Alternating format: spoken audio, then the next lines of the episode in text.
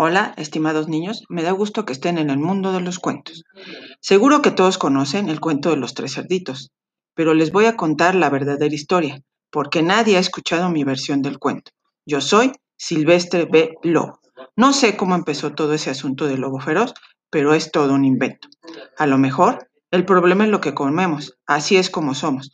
La verdadera historia es la de un estornudo y una taza de azúcar.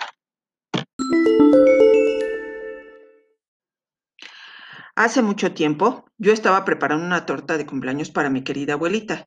Yo tenía un resfriado terrible, me quedé sin azúcar. De manera, caminé hasta la casa de mi vecino para pedirle una taza de azúcar.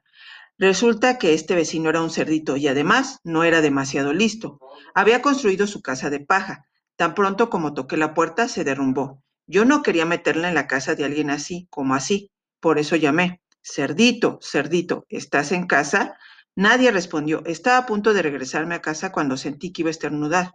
Soplé y resoplé y lancé un tremendo estornudo. ¿Y saben lo que pasó? La casa de paja se vino abajo y ahí, en medio del montón de paja, estaba el primer cerdito, bien muertecito. Había estado en la casa todo el tiempo. Me pareció una lástima dejar una buena cena de jamón tirada sobre la paja, por eso me lo comí. Todavía me faltaba el taza de azúcar, de manera que me dirigí a la casa del siguiente cerdito. Este vecino era un poco más inteligente. Había construido su casa con palos de madera. Toqué el timbre de la casa.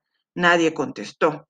Señor cerdo, señor cerdo, ¿está usted ahí? Me contestó a gritos. Vete, lobo, no puedes entrar, me estoy afeitando el hocico. En ese mismo instante sentí que venía otro estornudo. Soplé y resoplé y lancé un tremendo estornudo. Y no me lo van a creer, pero la casa de este individuo también se vino abajo. Cuando el polvo se disipó, estaba ahí el segundo certito, bien muertecito. Palabra del lobo. Entonces cené otra vez.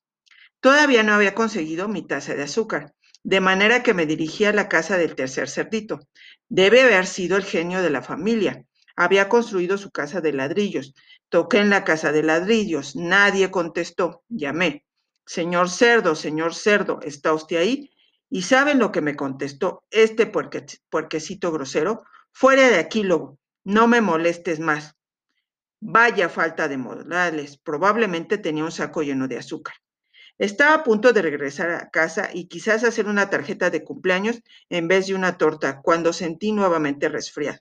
Soplé y resoplé y lancé un tremendo estornudo una vez más. Entonces el cerdito gritó, y que tu abuela se siente en un alfiler.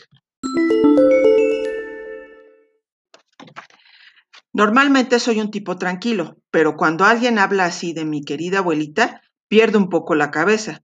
Por supuesto, cuando llegó la policía, yo estaba tratando de tumbar la puerta del cerdito, y en todo el tiempo estaba soplando, resoplando y estornudando, armando un verdadero escándalo. El resto, como dicen, es historia, los periodistas se enteraron de los dos cerditos que había cenado. Pensaron que la historia de un pobre enfermo que iba a pedir una taza de azúcar no era muy interesante, de manera que se les ocurrió esto de soplidos y resoplidos y te tumbo tu casa. Y me convirtieron en el lobo feroz. Eso es todo.